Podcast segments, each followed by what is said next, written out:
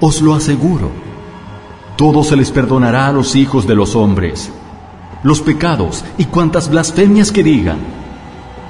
A cualquiera que diga una palabra contra el Hijo del Hombre, se le perdonará. Pero al que hable contra el Espíritu Santo, no se le perdonará, ni en este mundo, ni en el venidero.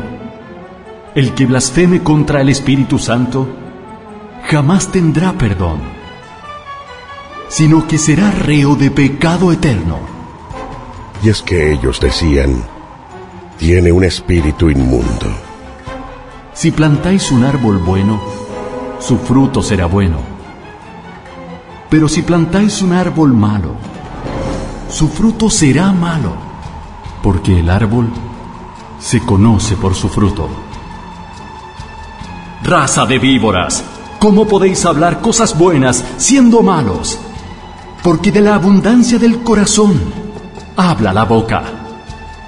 El hombre bueno saca del buen tesoro cosas buenas, pero el hombre malo saca del tesoro malo cosas malas. Os digo, por tanto, de toda palabra vana que hablen los hombres, darán cuenta en el día del juicio.